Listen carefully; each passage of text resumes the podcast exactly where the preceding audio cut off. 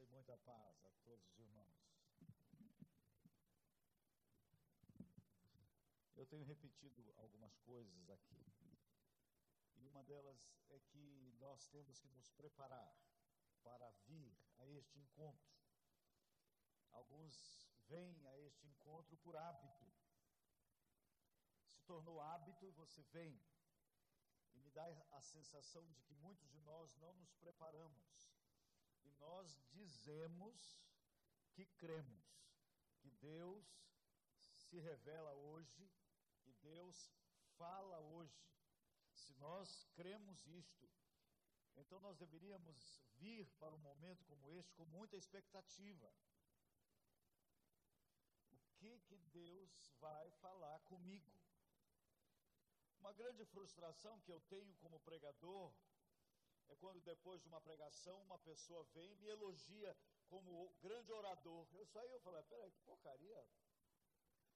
Mas é gratificante quando alguém chega e diz assim, olha, Deus falou comigo. Deus falou comigo. É para isso que nós estamos aqui. Nós vamos andar um pouco na história, vamos pensar um pouco em termos do passado. E a nossa história parece um borrão muitas vezes, é como se nós analisássemos um quadro dessa distância, as tintas, tudo parece sem sentido. Mas quando damos um passo atrás, a, a nossa história começa a ficar compreensível. Nós não somos um bando de pessoas que acreditam em, em qualquer coisa. A nossa fé tem as suas bases na história.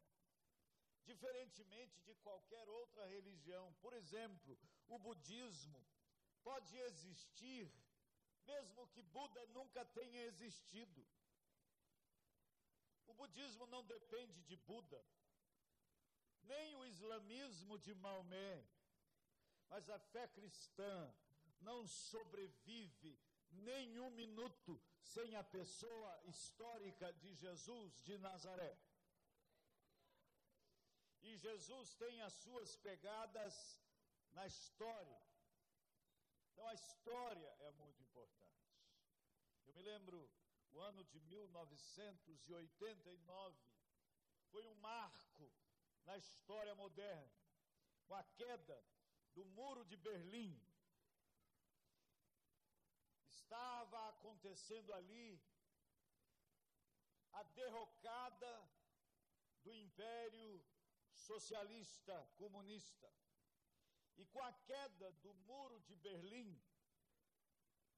Francis Fukuyama, um filósofo sino-americano, retomou uma teoria de Hegel intitulada O Fim da História. A teoria de Hegel era que os processos de mudança numa sociedade humana um dia chegariam ao fim. Quando a humanidade atingisse um certo ponto de equilíbrio, pela ascensão do liberalismo e pela igualdade jurídica das pessoas. Segundo Hegel, quando isso acontecesse, a história das disputas, a história da luta pelo poder estaria terminada. Fukuyama entendeu, com a queda do Muro de Berlim, com a queda do comunismo, que os antagonismos teriam terminado, por haver agora apenas uma única potência, os Estados Unidos da América do Norte. E, segundo ele, consequentemente, passaria a haver total estabilidade. No seu livro, O Fim da História e o Último Homem, Fukuyama desenvolveu uma linha de abordagem da história desde Platão até Nietzsche, passando por Kant e pelo próprio Hegel, a fim de revigorar a teoria de que o capitalismo e a democracia burguesa constituem o coroamento da história da humanidade. Na sua ótica, após a destruição do fascismo e do comunismo, a humanidade teria atingido o ponto culminante de sua evolução com o triunfo da democracia ocidental sobre todos os demais concorrentes. Desse modo, diante da derrocada do socialismo, o autor concluiu que a democracia liberal ocidental firmou-se como a única, como a solução final do governo humano, significando nesse sentido o fim da história dos conflitos humanos na busca de poder. Isso é história. Fukuyama e a grande maioria dos humanistas otimistas desconhecem totalmente o que a Bíblia nos revela sobre o fim da história da dominação humana e do domínio do reino de Deus sobre toda a humanidade. Os filósofos contemporâneos têm deixado de considerar as profecias, os relatos bíblicos, e têm preferido ouvir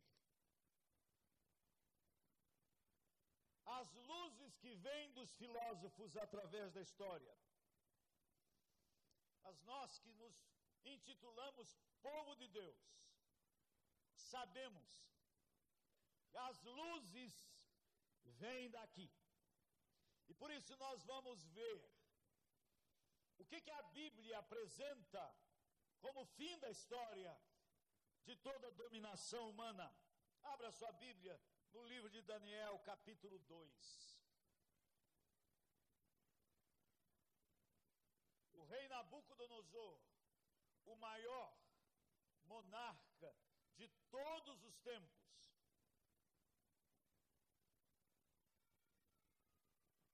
Preste atenção, o maior monarca da história da humanidade. Ele teve um sonho. Ficou tremendamente perturbado com esse sonho, convocou todos os magos do seu reino, todos os sábios, e exigiu deles algo que nenhum monarca em tempo algum exigiu. Ele exigiu dos seus, dos seus sábios que lhe relatassem o sonho que ele teve e a sua interpretação. E se não o fizessem, todos seriam mortos. Eles disseram ao monarca: Isso é impossível. Nunca, jamais alguém requereu isto. E a palavra de Deus diz que Daniel se encontrava entre esses sábios e também morreria. E aquele imperador, não querendo ser enganado pelos seus sábios, fez esta exigência. Se vocês se dizem conhecedores dos mistérios, então a minha exigência é que vocês afirmem o que eu sonhei e também a interpretação do que eu sonhei.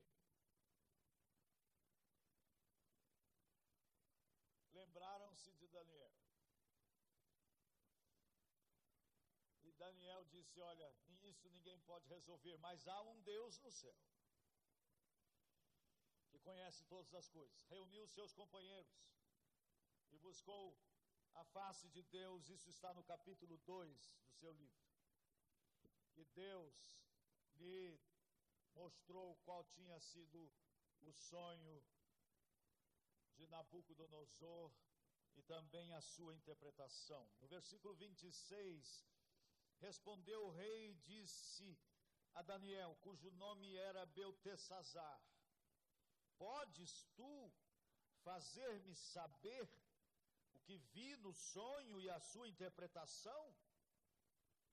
Respondeu Daniel na presença do rei e disse: O mistério que o rei exige, nem encantadores, nem magos, nem astrólogos o podem revelar ao rei. Mas há um Deus no céu, o qual revela os mistérios, pois fez saber ao rei Nabucodonosor o que há de ser nos últimos dias. O teu sonho e as visões da tua cabeça quando estavas no teu leito são estas. Estando tu, ó rei, no teu leito, surgiram-te pensamentos a respeito do que há de ser depois disto. Aquele, pois, que revela mistérios, te revelou o que há de ser. E a mim me foi revelado este mistério, não porque haja em mim mais sabedoria do que em todos os viventes, mas para que a interpretação se fizesse saber ao rei e para que entendesses as cogitações da tua mente. Tu, ó rei, estavas vendo, e eis aqui uma grande estátua, esta que era imensa e de extraordinário esplendor, estava em pé diante de ti, e a sua aparência era terrível. A cabeça era de fino ouro, o peito e os braços de prata o ventre e os quadris de bronze, as pernas de ferro, os pés em parte de ferro e em parte de barro. Quando estavas olhando, uma pedra foi cortada sem auxílio de mãos, feriu a estátua nos pés de ferro e de barro e os esmiuçou. Então foi juntamente esmiuçado o ferro o barro, o bronze, a prata e o ouro, os quais fizeram como a palha das eiras no estio, e o vento os levou, e deles não se viram mais vestígios. Mas a pedra que feriu a estátua se tornou em grande montanha que encheu a terra. Este é o sonho. E também a sua interpretação diremos ao rei: Tu, ó rei, rei de reis, a quem o Deus do céu conferiu o reino, o poder, a força e a glória, a cujas mãos foram entregues os filhos dos homens, onde quer que eles habitem, e os animais do campo, e as aves do céu, para que dominasse sobre todos eles. Tu és a cabeça de ouro. Depois de ti se levantará outro reino, inferior ao teu, e um terceiro reino de bronze, o qual o qual terá domínio sobre toda a terra. O quarto reino será forte como ferro, pois o ferro a tudo quebra e esmiuça. Como o ferro quebra todas as coisas, assim ele fará em pedaços e esmiuçará. Quanto ao que viste dos pés e dos artelhos, em parte de barro e de oleiro, e em parte de ferro, será esse um reino dividido, contudo haverá nele alguma coisa da firmeza do ferro pois que viste o ferro misturado com barro de lodo. Como os artelhos dos pés eram em parte de ferro e de, em parte de barro, assim, por uma parte, o reino será forte, por outra será frágil. Quanto ao que viste do ferro misturado com barro de lodo, misturar-se-ão mediante casamento, mas não se ligarão um ao outro, assim como o ferro não se mistura com o barro. Mas nos dias destes reis, o Deus do céu suscitará um reino que não será jamais destruído. Este reino não passará a outro povo. Esmiuçará e consumirá todos os reinos, mas ele mesmo subsistirá para sempre. Como viste que do monte foi cortada uma pedra sem auxílio de mãos, e ela esmiuçou o ferro, o bronze, o barro, a prata e o ouro. O grande Deus fez saber ao rei o que há de ser futuramente. Certo é o que é o sonho e fiel a sua interpretação. Então o rei Nabucodonosor se inclinou e se prostrou o rosto em terra perante Daniel e ordenou que lhe fizessem oferta de manjares e suaves perfumes. Disse o rei a Daniel: Certamente o vosso Deus é o Deus dos deuses e o Senhor dos reis, e o revelador de mistérios, pois pudeste revelar este mistério. Então o rei engrandeceu a Daniel e lhe deu muitos e grandes presentes, e o pôs por governador de toda a província da Babilônia, como também o fez chefe supremo de todos os sábios da Babilônia.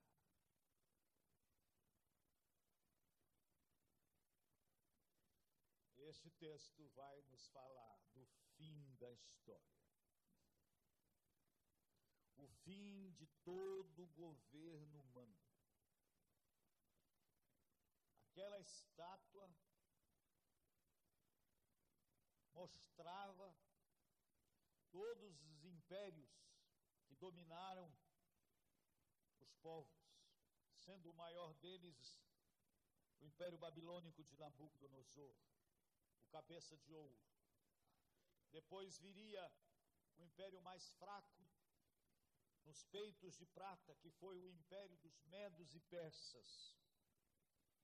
Depois viria outro império, ilustrado pelo bronze, o ventre de bronze, que foi o império grego de Alexandre Magno.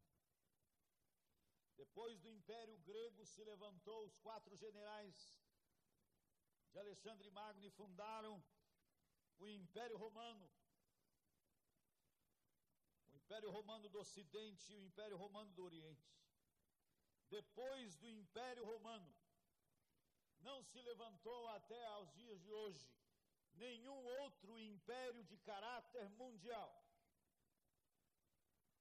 Em termos de história,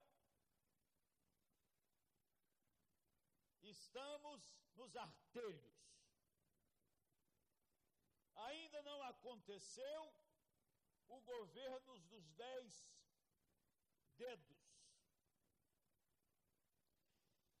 E como todos os outros aconteceram literalmente, temos que entender que o governo dos pés também acontecerá literalmente. Fala-se Império Britânico, mas o Império Britânico nunca dominou todos os países da Terra. Império Americano tampouco. Então nós estamos, em termos de história, aguardando um governo que se levantará.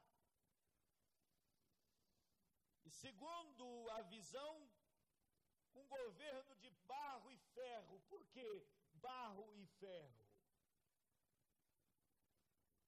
Duas coisas que não se misturam. Eu tenho ponderado muito sobre isto.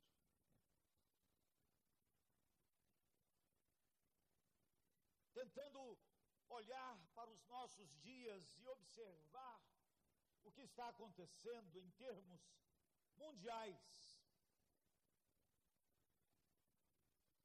Nós vemos a Europa em crise.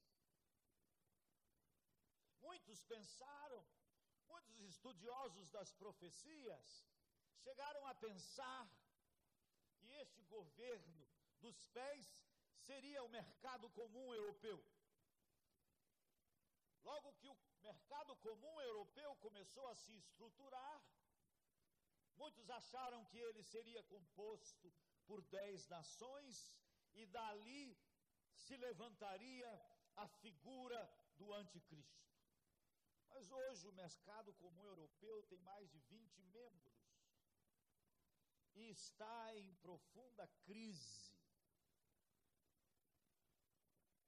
Mas o que, que, nos, o que se nos afigura?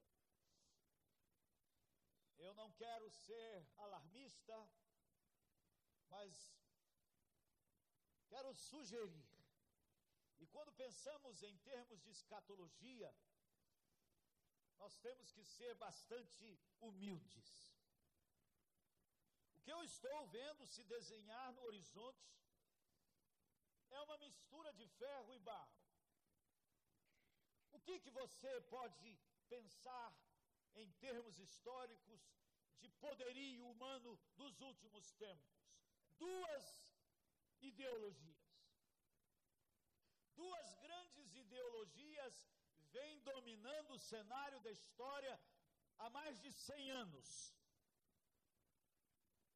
Quais são essas duas ideologias que já duram um século?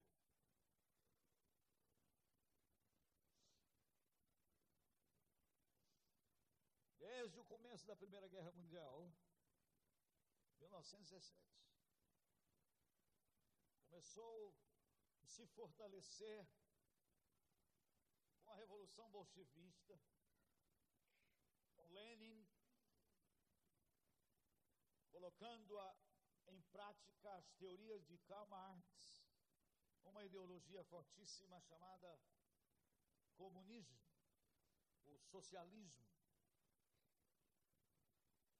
E paralelamente com isso, estava crescendo que hoje é a principal dominação do mundo, que é a ideologia capitalista.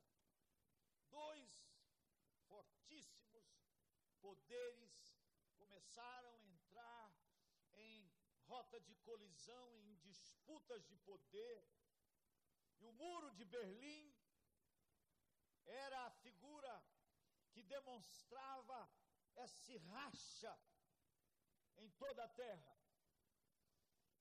Comunismo do leste da Europa trabalhando para incorporar outros povos, tornando-se uma ameaça ao Ocidente com a dominação de Cuba.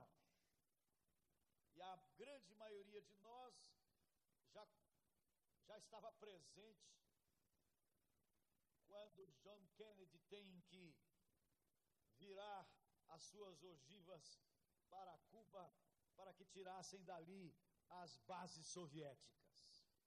Talvez muitos aqui eram crianças, eu era adolescente quando isso estava acontecendo. Esse é o nosso mundo. O marxismo crescia nas universidades. Quando eu estava na universidade, ser culto, ser futurista, ser revolucionário, era vestir a camisa de Karl Marx, de Che Guevara e de tantos outros.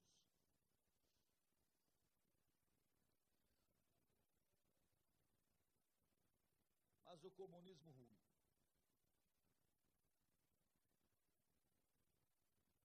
E a queda do muro de Berlim foi a retrato visível da queda de uma teoria de que os homens poderiam ser iguais pela força das armas. Karl Marx, filho de um pastor luterano, conhecendo a história da igreja e como a igreja viveu o seu primeiro momento, tendo tudo em comum só que ele não entendeu que a igreja teve tudo em comum, não por força nem por poder, mas pelo Espírito Santo de Deus. A ideologia comunista tentou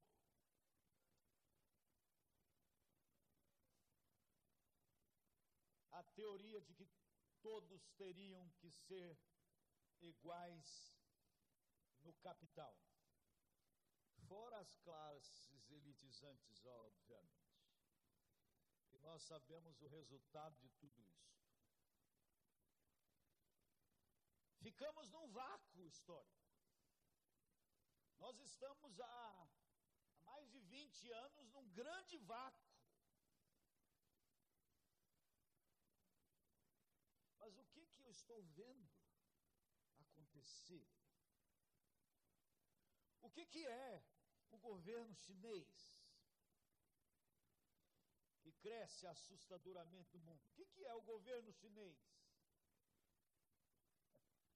Pasmem, é um comunismo capitalista. O governo chinês estão misturadas duas ideologias que não se misturam.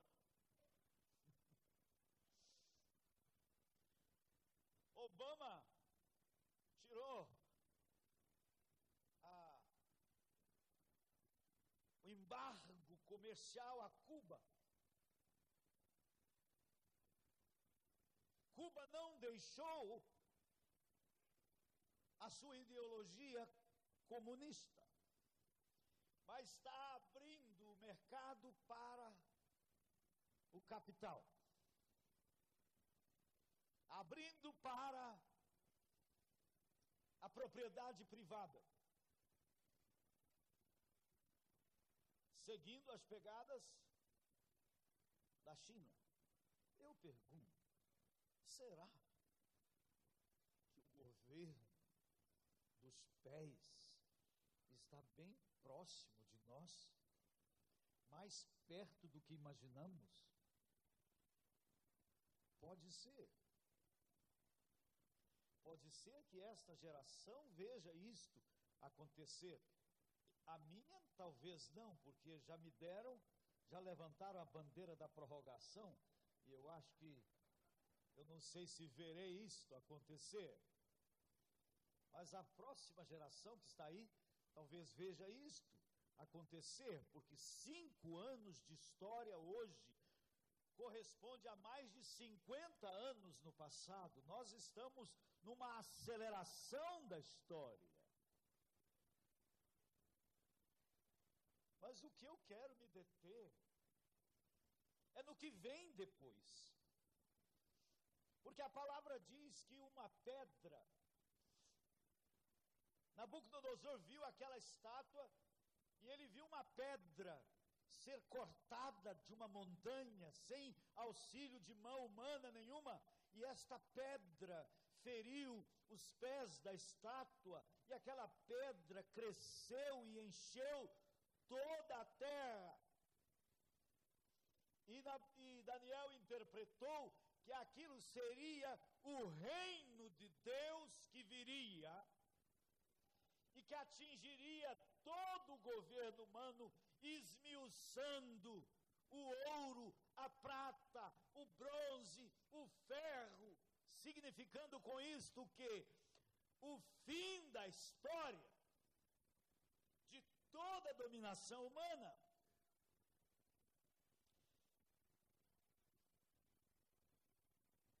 Jesus nos mostra numa de suas parábolas, como é que o reino de Deus cresce e se estabelece sobre toda a terra.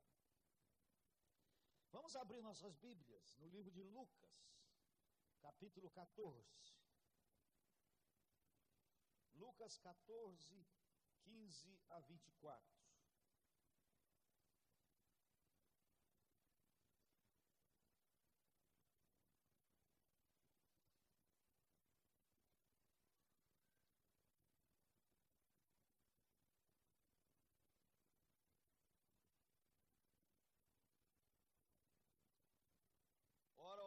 tais palavras, dos que estavam com ele à mesa disse-lhe: Bem-aventurado aquele que comer pão no reino de Deus. Ele, porém, respondeu: Certo homem deu uma grande ceia e convidou muitos. A hora da ceia, enviou o seu servo para avisar aos convidados Vinde, porque tudo já está preparado. Não obstante, todos a uma começaram a excusar-se. Disse o primeiro: Comprei um campo e preciso ir vê-lo. Rogo-te que me tenhas por excusado. Outro disse: Comprei cinco juntas de bois e vou experimentá-las. Rogo-te que me tenhas por excusado. E outro disse: Casei-me, por isso não posso ir. Voltando o servo, tudo contou ao seu senhor. Então, irado, o dono da casa disse ao seu servo: Sai depressa para as ruas e becos da cidade e traze para aqui os pobres, os aleijados, os cegos e os coxos. Depois lhe disse o servo: Senhor, feito está como mandaste, e ainda há lugar. Respondeu-lhe o Senhor: Sai pelos caminhos e atalhos e obriga todos a entrar, para que fique cheia a minha casa. Porque vos declaro que nenhum daqueles homens que foram convidados provará da minha ceia. Todas as parábolas de Jesus têm um ponto focal. E qual é o ponto focal desta parábola? O fim da história. O fim da história da dominação humana e a plenitude do reino de Deus sobre toda a terra. Esta parábola responde a seis questões chaves para o nosso entendimento do futuro. A primeira questão é quem é que faz o convite para o grande banquete. Segundo o relato da mesma parábola por Mateus, é Deus quem convida a todos para as bodas do seu filho. Esta parábola ilustra o convite de Deus para as bodas do Cordeiro, que está registrado em Apocalipse capítulo 21, versículos 2 e 9. Apocalipse 21, versículos 2 e 9, diz-nos o seguinte: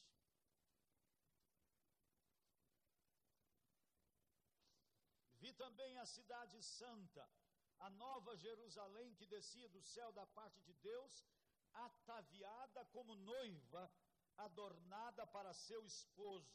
Versículo 9. Então veio um dos sete anjos, que tem as sete taças, cheias dos últimos sete flagelos, e falou comigo, dizendo: Vem, mostrar-te-ei a, a noiva, a esposa do cordeiro. E aqui o relato é de um grande banquete. Jesus, quando mencionou, quando ensinou aquela parábola, estava nos mostrando que o pai preparou um grande banquete para o casamento, casamento do seu filho. E este casamento é chamada as bodas do cordeiro. A segunda questão é de que constava o convite. O convite não era para assistir a um casamento, mas para ser a noiva para sermos o povo. Todos os convidados estavam sendo chamados para pertencer. Quando a Bíblia fala da noiva do cordeiro, esta noiva é tipificada aqui no livro de Apocalipse como um povo, como uma cidade. A cidade era a noiva, a cidade é um povo capítulo 22 mostra que esta cidade, que é a noiva, que é um povo, ela tinha 12 portas. Cada porta com o nome de um dos patriarcas. E ela tinha 12 fundamentos. Cada um com o nome de um apóstolo. Sabe o que significa isso? Que um povo foi formado a partir de Abraão. Deus chamou Abraão para começar a formar a esposa plural. Da mesma maneira como Deus é plural, Ele está conduzindo a história na formação de uma noiva plural. E é um povo. Por que, que as portas são os nomes dos patriarcas? Porque este povo, a porta de entrada para se pertencer ao povo de Deus foi o povo de Israel. Só que os chamados dispensacionalistas entendem que Israel é uma realidade à parte da igreja. Só que este povo, que é uma cidade, os fundamentos são os nomes dos doze apóstolos. O que, que você entendeu daí?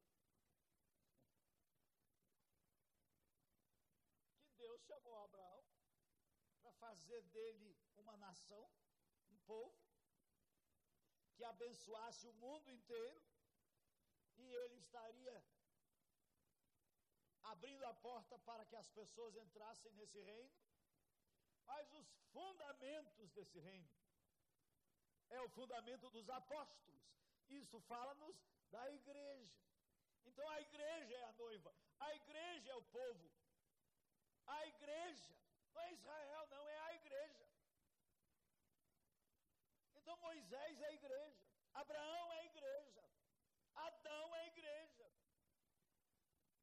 Porque Deus só tem um povo, Deus não tem dois povos. Só que os dispensacionalistas não entendem que Israel foi chamado para ser a porta de entrada. Através deste povo é que veio o Messias e todas as nações da terra foram abençoadas. Então nós, o convite, o convite primeiramente foi estendido ao povo de Israel. Aqueles que na parábola dizem aqui que foram convidados e começaram a excusar-se eram os judeus. Então, mas o convite constava de ser povo, era um convite para ser o povo. A terceira questão é quem são os que rejeitam. Em primeiro lugar, os judeus rejeitaram. Lá na cruz eles crucifica-o, não queremos que ele reine sobre nós. O povo judeu, que foram a porta de entrada, rejeitam o Messias.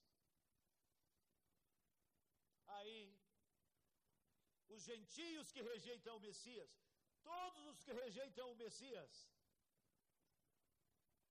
são estes aqui. Mas a quarta questão é: quem são os que aceitam? Quem são os que passam a fazer parte desta noiva? Ele diz: sai pelos becos e cantos e traze aqui os cegos, os coxos e os aleijados. Quem são estes? Somos nós. É a figura clara do pecador só vem a Jesus os pecadores, aqueles ilustres que receberam o convite e o rejeitaram. O povo judeu diz assim a palavra de Deus: Jesus veio para que era seu e os seus não o receberam, mas a todos quantos o receberam, deu-lhes o poder de serem feitos filhos de Deus. Então, os que aceitam. Aqui Todos que estão aqui fazem parte. Ou talvez haja alguém aqui que ainda não aceitou esse convite. Talvez você ainda não faça parte desse povo. Talvez você ainda não entrou no reino. Porque quem não nascer de novo não pode sequer ver o reino de Deus, disse Jesus. Se tem alguém aqui nessa condição, você ainda é candidato, porque o convite está sendo feito. E a quinta questão é: o que significa? Diz o texto aqui que o servo saiu e voltou e disse assim: Feito está como mandaste, e ainda há lugar. Senhor mandou, vai pelos becos, chama os pobres, secos, aleijados e traga-os para que se encha a minha casa. E ele saiu e disse: Feito está como mandaste, e ainda há lugar. Nós só estamos aqui ainda porque ainda há lugar. Mas isso pressupõe que vai chegar um tempo que não vai mais haver lugar. Mas hoje há lugar.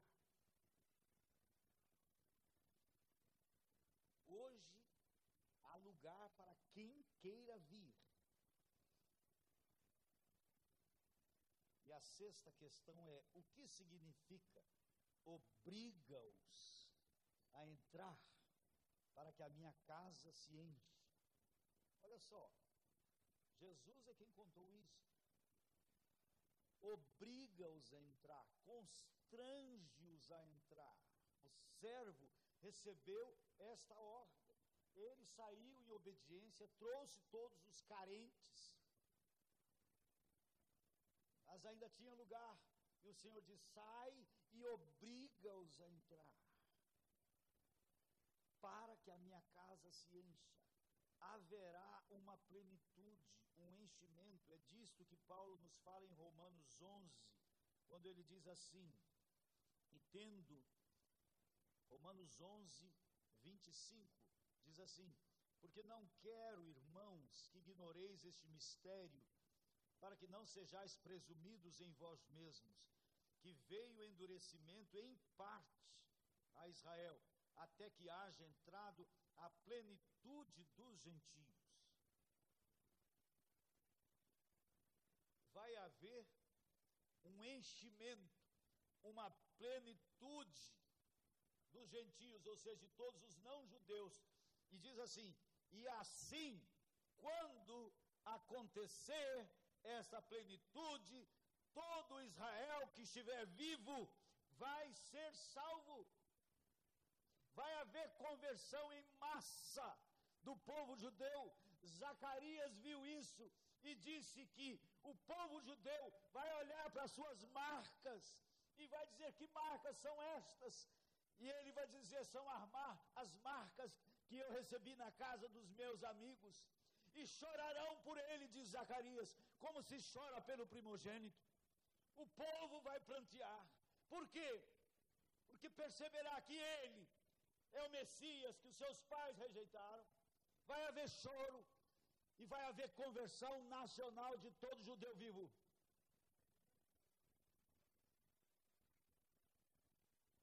Judeu não tem nenhum privilégio especial hoje.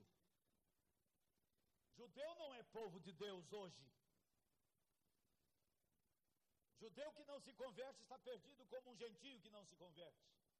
Mas os judeus que estiverem vivos por ocasião, por aquela ocasião, quando houver chegado a plenitude dos gentios, todo Israel será salvo. Virá de Sião o libertador, e ele apartará de Jacó as impiedades. Meus queridos, isso é futuro que talvez não esteja muito longe. Agora, a sétima e última questão: quem é o servo? Quem é o servo encarregado de sair pelos becos, pelos antros, para trazer as pessoas, para obrigá-los a entrar? Quem é o servo? Quem é o servo? Quem é? Responda mais alto: quem é o servo? Eu!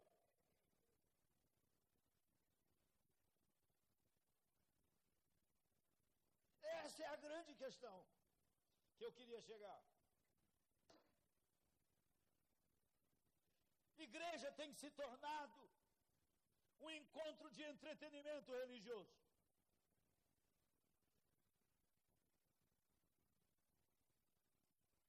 Não um exército treinado para ir em busca, em obediência ao comando do rei. E a grande maioria de nós não tem a intenção de fazê-lo. Viemos aqui todos os domingos, ouvimos pregações, voltamos para casa, abençoados pela mensagem. E nossa vida durante a semana é do mesmo tamanho. Quando Jesus diz que devíamos buscar o seu reino e a sua justiça em primeiro lugar, ele estava dizendo que nós tínhamos que comer missões, dormir missões. Nós tínhamos que trabalhar olhando para aquele que trabalha conosco, como alguém por quem eu quero trazer para o reino. Mas a grande maioria de nós não faz isso a igreja, no, no, no formato que ela tem hoje, constitui-se numa forma de esterilização espiritual. Ela comunica que é importante é a sua presença nos cultos. Se você dá o dízimo, então está ótimo. Se, se eu perguntasse para o pastor, sobre um determinado crente, se esse crente vem nos cultos, vem durante a semana e dá o dízimo, pastor, não, aquele é um crentaço. Não se espera mais dele. só se espera dele o comparecimento e a contribuição. Seria este o projeto de Jesus?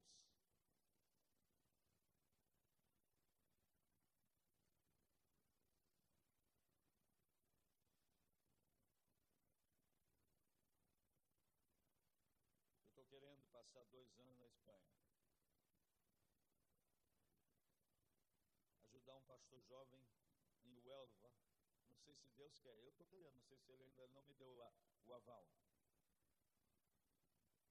esse pastor Glenn, em Uelva, começou uma igreja do zero. Crentes velhos quiseram vir para a sua igreja, ele não deixou. Não, não, fica lá você está. Começou. Uma igreja em células. No ano passado, batizaram 47 na Europa, na Europa. Isso é milagre dos maiores. Sabe por quê? Porque os crentes novos vestiram a camisa do reino. Que nós não estamos aqui para brincar de igreja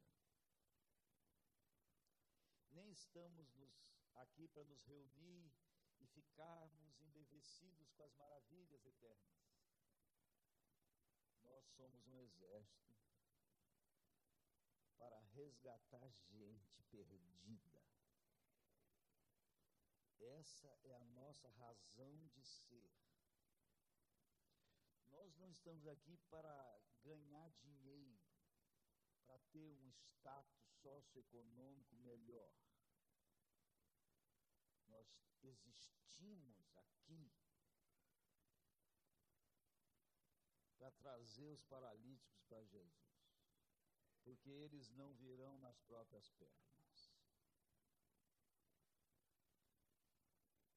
Os irmãos estão desafiados por um treinamento de células que vai acontecer de 27 a 30 de agosto. Eu conheço aquele velhinho lá de Barba Branca.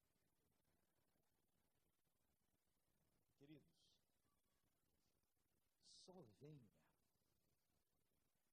se você quiser mesmo, tiver a intenção, e a palavra para mim forte é intenção de se reproduzir. Vocês querem saber o que é a igreja em células? É a simples descoberta, é a simplíssima descoberta todo crente tem o poder, já tem o poder de se reproduzir. É só isso. É só isso. Da mesma forma que na reprodução biológica, um homem e uma mulher se casam e têm um bebê lindo vi a cara boba do pai aqui trazendo o bebê.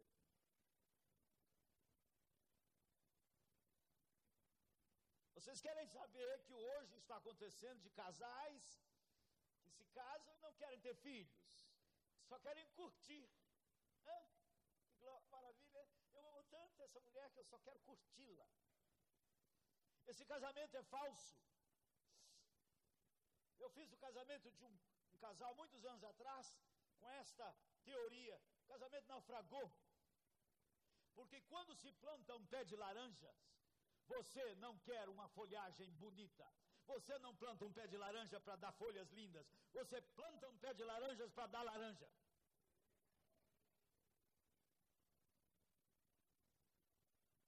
E você jamais viu um pé de laranja comendo as próprias laranjas.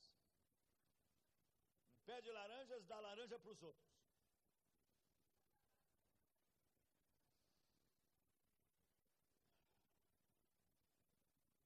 Quero deixar claro com vocês. Quando você não tem a intenção de se reproduzir, o seu cristianismo vai minguando. Sabe o que, dá força para um homem levantar cedo para ir trabalhar? porque ele tem gente que depende dele. Vocês pensam que é agradável, que o cara levanta para o trabalho, oh, que maravilha, vou levantar mais um dia. Amanhã não vejo a hora de chegar segunda-feira. Ah. Vocês são assim? Por que, que levantamos cedinho e vamos para o trabalho? Porque nós temos que alimentar pessoas que dependem de nós. E isto é o moto da vida. Isto é o moto da fé cristã igualmente. Pare de reproduzir-se e o seu cristianismo mingua. Vira religião vazia.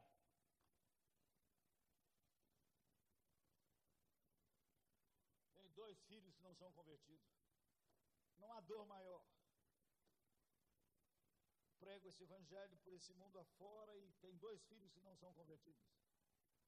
Tem um que tem um problema de cabeça, esquizofrenia, e eu falo para Deus, para ele se converter, precisa curar a esquizofrenia, então cura a esquizofrenia e converte ele depois, porque ele precisa converter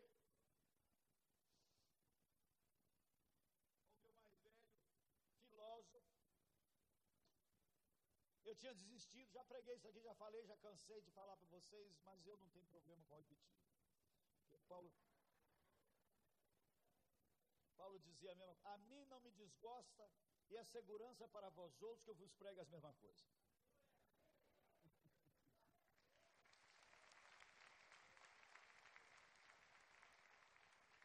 Então, meus queridos, eu tenho que repetir para vocês o seguinte.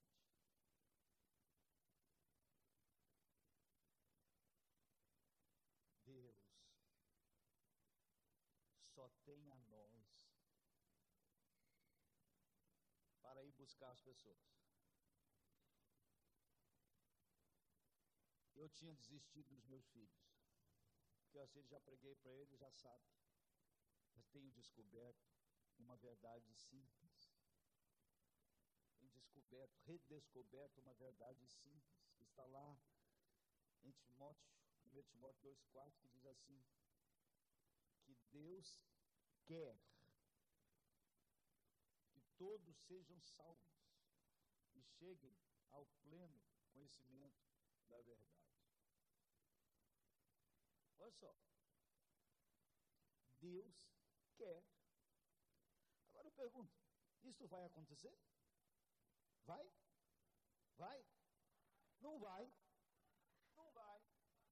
Todos não vão se converter. Não vão.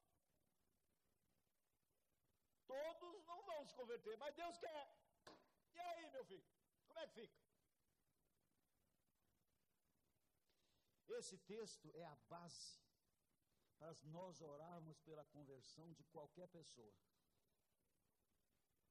Porque não pense você que, sendo vontade de Deus, vai acontecer. Embora a vontade dele pode não acontecer, e Deus, por um mistério que eu não entendo, precisa de nós na brecha, dizendo: seja feita a tua vontade. Jesus mandou nós orarmos, Pai, faça o que o Senhor quer fazer. Olha que coisa estranha.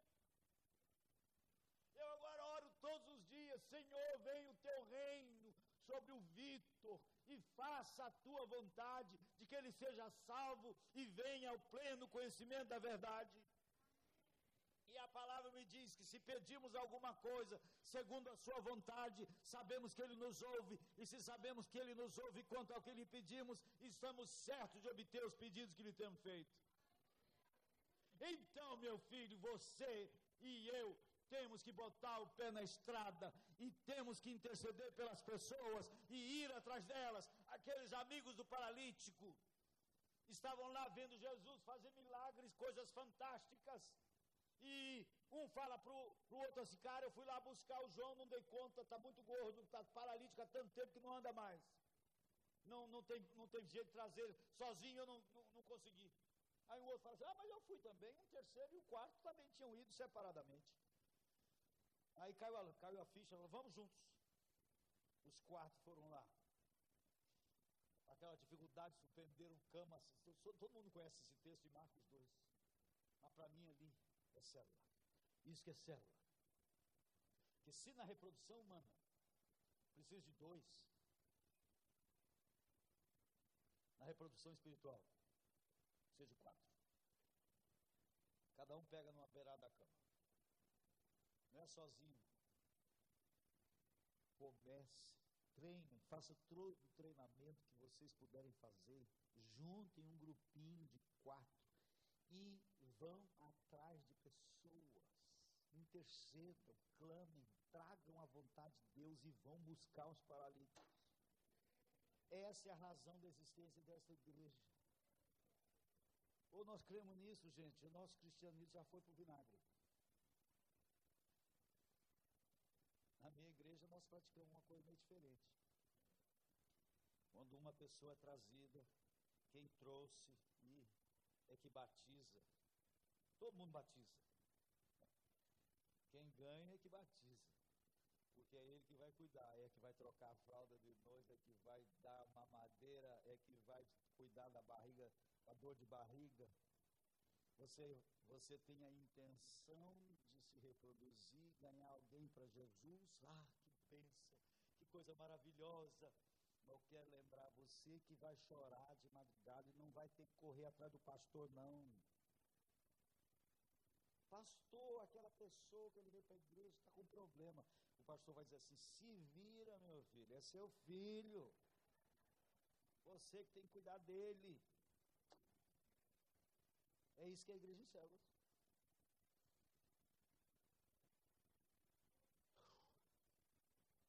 É isso aí que eu tinha para falar.